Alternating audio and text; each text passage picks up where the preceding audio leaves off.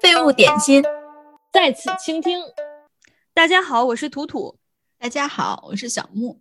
小木，你有没有听说那个号称女版乔布斯的滴血验癌的公司的首席执行官 Elizabeth Holmes 已经被判欺诈罪成立了？他这是谁？福尔摩斯吗？哈哈哈哈对，Holmes，他好像通篇中文正常翻译的是伊丽莎白霍姆斯，这明明就是福尔摩斯。他怎么了？我大概读了一下，但是具体也不是很清楚。啊，我们下面就管她叫福尔摩斯小姐吧。她呢是二零零三年的时候开了一家公司，叫做 Serenos。这家公司呢。是做血液检测的，它的卖点呢就是能够快速、准确、低成本的进行血液检测。比如说，它号称呢用二十五到五十微升的血液就可以完成七十多种化验，而传统的方法呢一般都需要三千到五千微升的血量才能够完成。嗯，没有没有什么概念啊。就举个例子，比如说我们一般去验血的时候，大概是是个什么量？一般我们比如去。医院去采静脉血的话是三到五毫升，就是刚刚后面说的三千到五千微升的血量。嗯，如果是家里有糖尿病人，你有没有见过那种血糖检测仪器？那样的话，只要几滴就是差不多这种二十五到五十微升。还有像那种采止血，都是就是很小量的几滴血。嗯，这种就是只要几滴血的呢，它其实一般都是只能做比较粗略的检验，获取的信息呢是相对而言有限的。但是它这个公司主打的就是可以用非常少的血量去检测很多的东西。对，所以其实对于相关的专业人士而言，一听就是有一些扯，也有一些矛盾，因为很多不同的检测项目，它其实是采用的不同的方法的。可是它号称的就是它这台机器能测多种用不同方法才能测出来的这种指标。那是这个福尔摩斯小姐，她自己是有生物医学知识的吗？就她怎么想出来 要走这种捷径呢？呃，叫什么？不能说毫不相干，只能说没啥联系。第二个好笑。他呢，他其实是斯坦福大学的肄业生，不过他学的呢，并不是跟生物啊或者医学相关的专业，他学的我记得是化工专业吧。不过他在上大二，哎，大一还是大二的时候呢，他去了新加坡的基因组研究所。当时是零三年，正好赶上了非典 SARS 肆虐亚洲，所以他当时在那家研究所实习的时候呢，就接触到了检测的工作，所以他就觉得生物检测这一领域在未来会大有作为。所以呢，他后来回到学校以后呢，他就最终选择了辍学，去创办了他的公司。嗯哎，其实他还挺有眼光的。你看现在那个 新冠病毒的检测，也是我感觉不能说挺有前途吧，就是还挺重要的，是吧？对，除了对个体诊断而言很有意义，对整体的防疫也非常有意义。从这点来看，他其实挺有远见。他那个后面能够成为一个大骗子，也还是有他的原因的。但是他本身他这个技术方案其实是站不住脚的，对吧？技术上虽然站不上脚，但是他所编造的这个美好的神话呢，是代表了很多人的愿望的。刚刚前面说的，它的卖点是快速、准确和低成本嘛。他还号称他能够在四个小时之内就能得出化验结果。你有没有印象？咱们一般去医院去检测要多久？一般都是要什么第二天去取吧？是不是？对，测量血液能够及时得出结果的非常的少。比较常见的也就是只有像测血糖这种的，它的准确度还是不如静脉采血测出来的准确度的。所以说它号称呢，我又能又快又好，其实本身就已经很有疑点了。但其实害怕去抽血的人非常的多，比如说像 Serenos 创始人福尔摩斯小姐自己，她本身就是晕针，所以她一直希望她能够做出来一个帮助人采血验血，但是又。不用要你很多血的这样一个仪器，我感觉你看它这个技术方案也都不能叫不完善，就甚至都是不科学的。但是它好像公司还是运行了这么长时间，对吧？那它就是在这么长时间内是怎么支撑下来，没有被别人发现他是个骗子呢？他的这个故事呢，可以从他的内骗和外骗来两方面讲。首先说一说内骗怎么骗自己公司员工。这个福尔摩斯小姐呢，她在公司呢，她聘请了非常强大的法务团队，要求公司呢员工内部不许互相交流，就是你们进展进展到了什么样，我们进展到了什么样，然后要求每一个员工都要签署那种非常严格的保密协议，一旦透露出。公司到底研究进展到了什么样的地步的信息，就可能面临高额的索赔。而公司呢，管理方式其实也是非常严格的，很多被他的人格魅力吸引来公司工作的人呢，最后呢都被他开掉了，就是因为质疑公司的做法，或者是质疑公司产品的成熟度的人，都被他用各种非常冷酷的理由开掉。他除了骗公司内部员工呢，他也在骗外部的投资人。首先呢，就是。他其实骗来了很多钱，但他一直都没有拿出什么真正的实用的研究成果。后来他被逼到不行的时候怎么办呢？他就搞了一个我们现在看啊就觉得非常可笑的方法：检测的时候采两套血，一套呢是送去真正的医院和商业用的那种仪器上去检测，还有一套呢就是放在他们产品里面去检测。如果说他的产品的结果不准确呢，他们就篡改数据，或者呢是直接用其他真正商用仪器检测出的结果，是不是？现在看就真的好扯。其实他根本没有能力去检测，只不过是多采了一套放到能够检测出结果的仪器里来，就是靠这个，他竟然还能骗这么久。哎，他采两套，你看他自己采的可能就是什么一滴血这样的，他如果放到真正的那种医疗机构去检测，那肯定还是要采足量的血。那采血的时候，人家不知道吗？知道啊，就我就说那些被检测不是他，其实他并没有真正的被完全真正的商业化，他只是是在给别人去演示，就是要你两套样本嘛，在前期给人实验的时候嘛，他这个东西其实并没有完全的商业化啊，这也是挺奇葩的。那这个骗局最后就是是怎么被揭穿的呀？一五年的时候，《华尔街日报》呢对 Theranos 公司的行骗的相关事迹呢进行了报道。背后呢是《华尔街日报》一个非常有名的记者，叫做约翰·卡雷鲁。他呢采访了上百人，其中包括很多的 Theranos 那些被辞退的前员工。约翰·卡雷鲁这位记者呢，他对健康医疗方面比较了解。他呢虽然并不是完完全全的生物检测的专家，但是呢，他觉得他通过。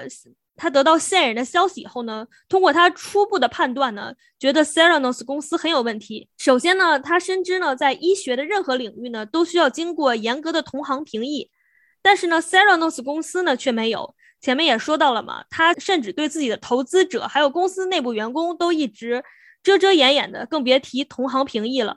而且后来呢，他们也进行过 Seranos 公司和他的。竞争对手的独立测试当中呢，也发现它的准确性是明显低于标准的。第二呢，就是生物医疗领域成就天才所需要的条件和其他领域的不同。像乔布斯、扎克伯格虽然都是从大学辍学的天才。但是呢，他们从很小的时候就开始接触计算机，对计算机领域呢也有非常广泛的实践，可以通过自学来成才。但是生物还有医疗领域呢，需要非常专业的培训，还有经年累月的实验素养。福尔摩斯小姐呢，并没有真正的系统的受过生物医学领域的培训，所以凭借约翰卡雷鲁对生物医疗相关的领域的了解，他认为。福尔摩斯小姐乍一听是一个从斯坦福大学辍学的天才，但是呢，她并不具备成为这种天才应该有的客观条件。那你说他就是这个记者，她最初是接到了就是一个线人的联系，这个线人是谁啊？呃，线人呢是一位美国的发明家，叫做理查德·富兹。其实 s e r a n o s 公司倒台呢，有三个关键人物。理查德·富兹算是第一块多米诺骨牌吧。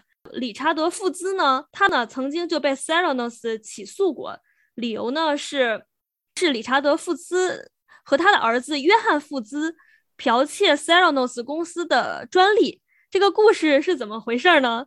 是理查德·富兹呢，他其实跟福尔摩斯小姐的父亲呢是认识的，两家呢曾经关系还不错。后来呢，福尔摩斯小姐出名以后呢，他的父亲就和理查德·富兹一起聊天儿，就类似那种啊，夸一夸自己家女儿的。提到了福尔摩斯小姐的公司，理查德·富兹听了以后，他就有点不高兴。刚刚提他是一个发明家嘛，他有很多发明也是跟这个生物医疗有关的，他就觉得，哎，我是这方面的专家，怎么你这个小福尔摩斯咋没找我呢？然后他就有点不高兴。后来呢？他就回去查了一下资料，根据公开的信息呢，发现福尔摩斯小姐发明的体系呢，如果要想按照他所说的这种完整运营呢，就中间的某一个环节是有技术需求的，所以他就对这个技术需求呢申请了专利。后来这件事情呢就被福尔摩斯小姐他们家知道了嘛。福尔摩斯小姐聘请的一个律师呢，在的一家律师事务所是和理查德·富兹的儿子是同一家律师事务所的。那福尔摩斯小姐呢，就怀疑说啊，是不是你儿子通过工作的便利来得知我专利的想法？他就以这个为由呢，起诉了理查德·富兹和他的儿子约翰·富兹。总之呢，把这父子俩搞得非常不愉快。理查德·富兹他是一个有仇必报的人，所以他就非常生气的想要去报复福尔摩斯小姐。那理查德·富兹他这个专利案里呢，就牵扯到了另外一个人，是。福尔摩斯小姐公司的一个科学家叫做伊恩·基本斯。伊恩·基本斯呢，他在 Seranos 公司和理查德·富兹的专利诉讼当中呢，曾经被当作证人要求出庭。他就不太想要想要卷入这个官司里。后来呢，加上本身在 Seranos 公司的不顺利，他就自杀了。不是，没没没懂，就是说他是他是这个公司的科学家。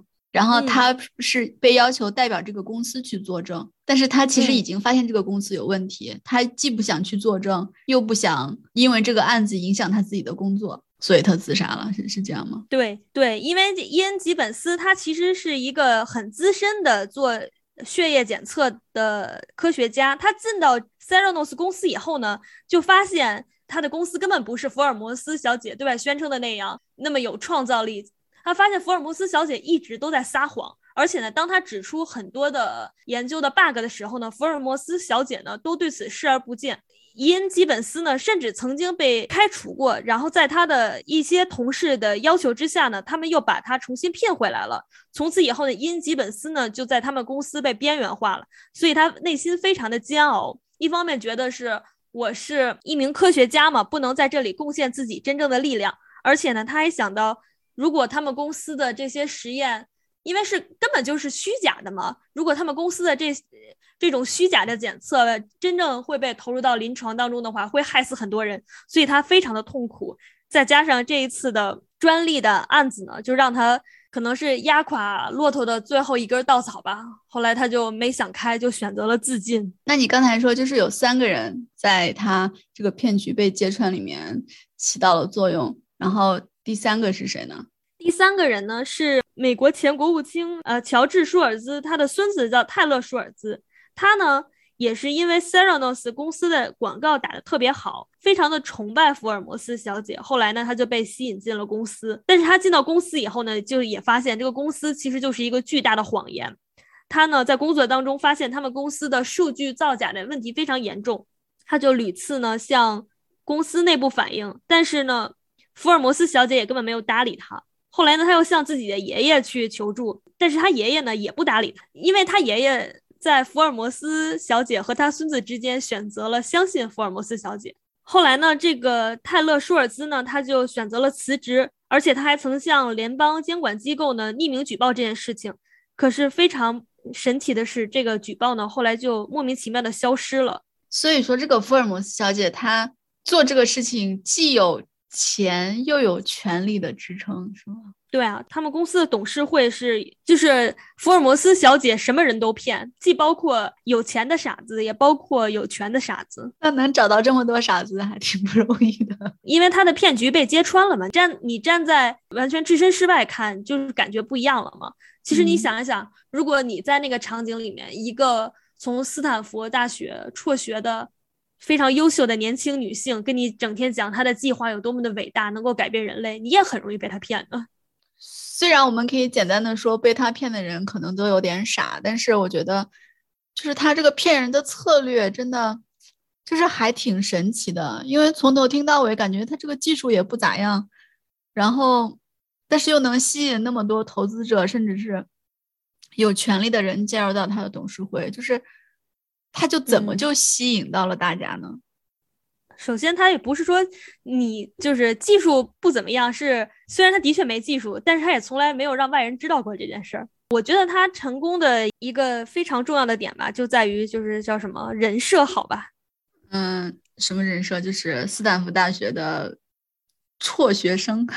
对，还而且还年轻貌美，而且他这个领域就是听起来就很激动人心，感觉很黑科技。她呢，还曾经被称为所谓的女版的乔布斯。福尔摩斯小姐呢，她是从小是一个，她出生在一个很富有的家庭，她从小呢也非常有商业头脑。据传说，就是小的时候家家族聚会的时候呢，他们家亲戚就问：“哎呀，你长大想干啥呀？”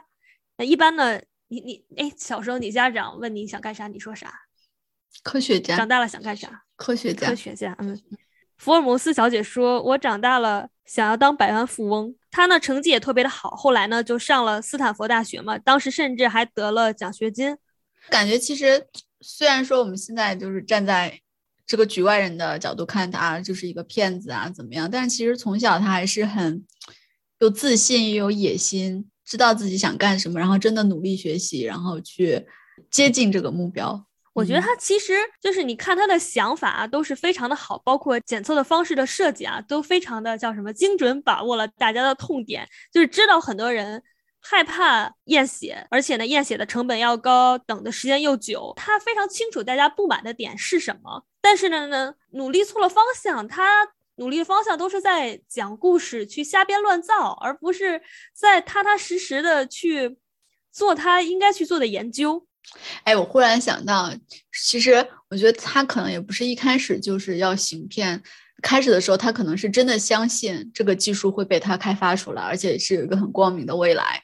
只是后来他发现这个事儿实在是不行，因为他也没有什么专业的基础。不行之后，他的这种高傲又让他觉得不能让别人发现我不行，我要不行装行。嗯，对。为什么？为什么好多人说她是什么女版乔布斯啊？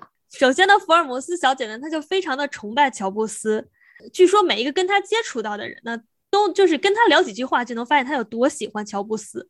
她呢，也从苹果公司呢挖过角，挖过几个苹果公司的设计人员，希望把她的检测仪器呢设计到设计的很像苹果系列产品。她甚至号称她的产品是检测界的 iPod。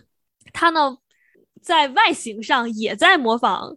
乔布斯他呢很喜欢，就是穿一件黑色的高领毛衣，而且呢还喜欢压低声线说话。我给你找一段，我今天找到了一个他说话的声音，真的就听起来好奇怪。Yet diseases often begin so much earlier than when symptoms first appear. We see a world in which every person has access to actionable health information at the time it matters. 是不是听起来就是一听这种低沉的声音就觉得挺让人想相信他的？对我觉得就是就是声线是一个问题。我觉得他就真的很会演讲，就他说话的时候那种停顿那种力量，就是让人觉得嗯他能行。所以说女版乔布斯也算是他自己的一个人设，对吧？对他打造的一个人设。除了这些能让他这么成功的呢，还有就是他。他刚刚前面说过，他家里其实条件很好嘛，他的就是那种美国有钱人的那种关系网。他公司早期的筹建的资金也是靠他父母的关系来筹来筹集来的。比如说，其中一个是他的父亲的好友，叫做 Tim Draper。这位 Tim Draper 是一个头三代，就是他 Tim Draper 先生的祖父是在。二十世纪五十年代末，在硅谷创立了第一家风投公司。你想想，那是一个多么遥远的年代。他投了福尔摩斯小姐第一桶金，别人看到这么就是这么有背景、这么有远见，而且祖宗三辈都是做投资的人，投了这家公司，对他得有多信任？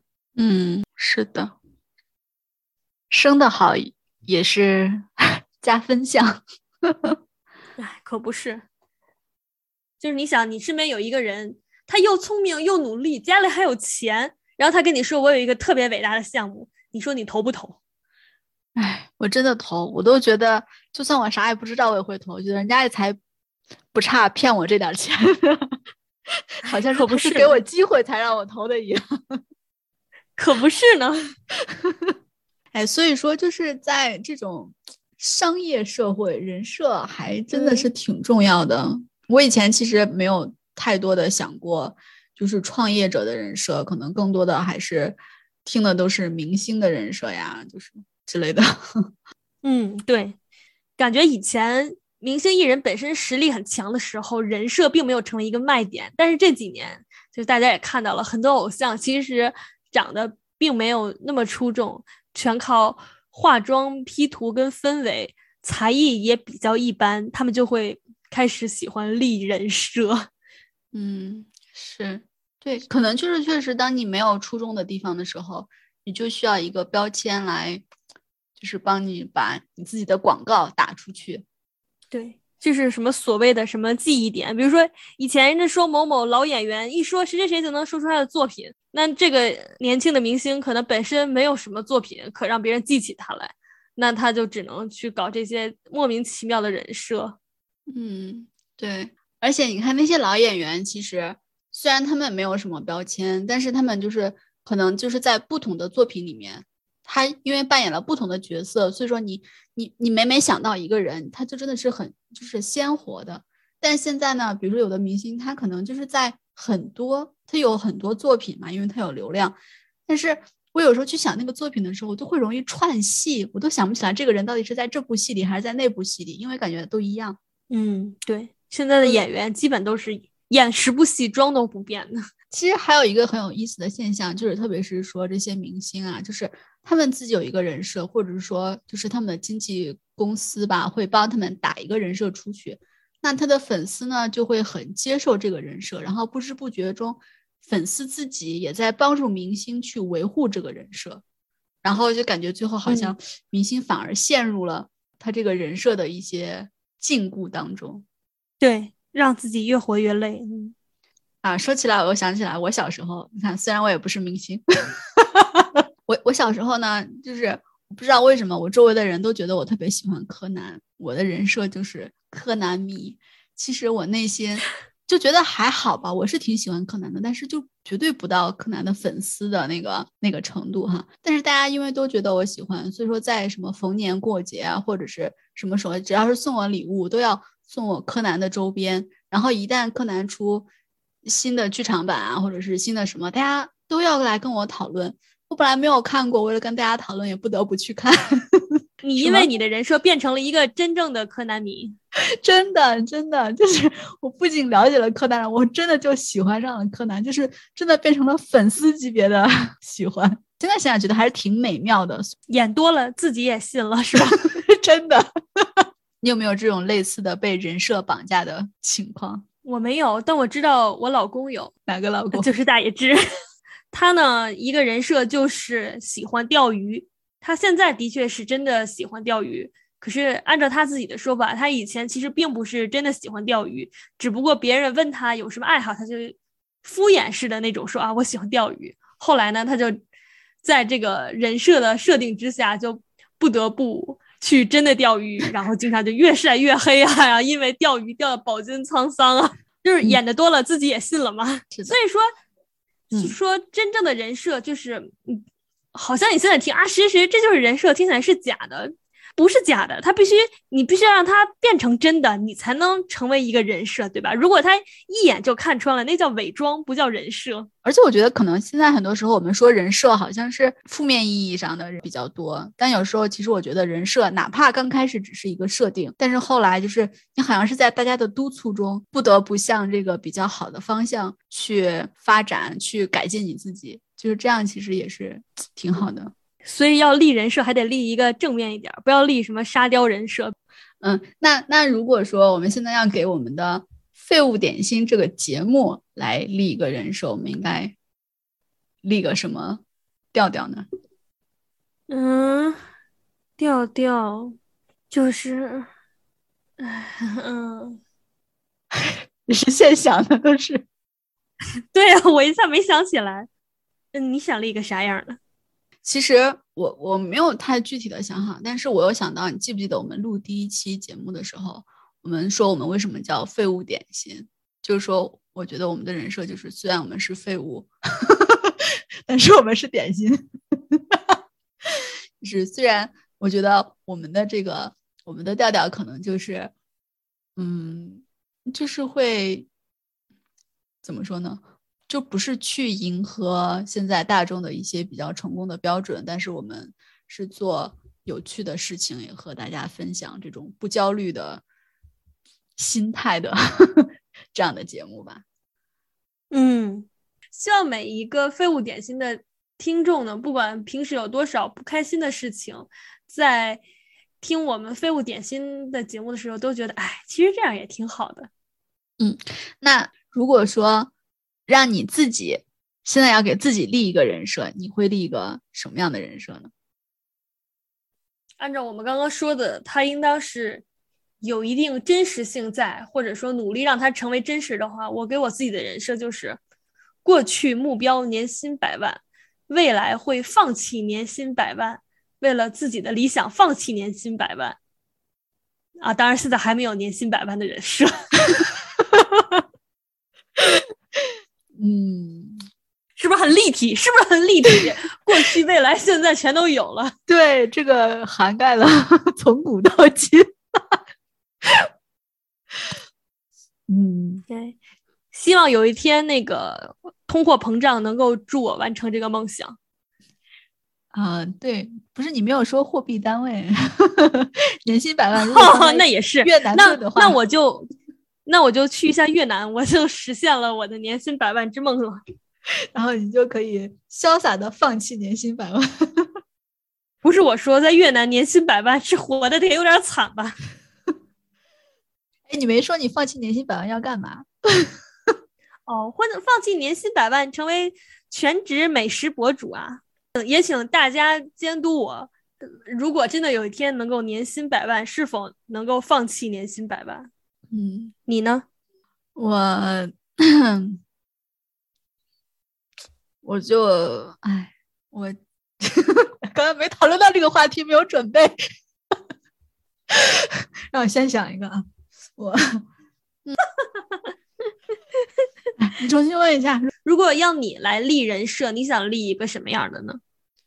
嗯，我想立一个自由的人设。就是一方面呢，就是显得我很高大上，就是不被一些世俗的什么什么和什么什么所束缚；另外一方面呢，就是也可以为我的不靠谱做一个幌子。那你这个人设已经立住了，至少在我心目中你就是这样的。嗯，是吗？就是不靠谱的人设已经立住了。你先不要笑，我跟你说，我要给你一个立人设，就是做广播的时候不要老笑，你就给你自己立一个。做广播的时候能控制好情绪的人设，立多了你就相信了。好的，那我就立一个做广播的时候好好说话，也不能说不笑吧，不老笑。你看你这人设已经倒了，已经倒了。你看一秒，一秒就会倒。嗯，重新说一下啊，就是嗯，不要老是笑，然后呢，要少说然后。你看又笑，又说了然后。废物点心，再次倾听，咱们下周见，拜拜，拜拜。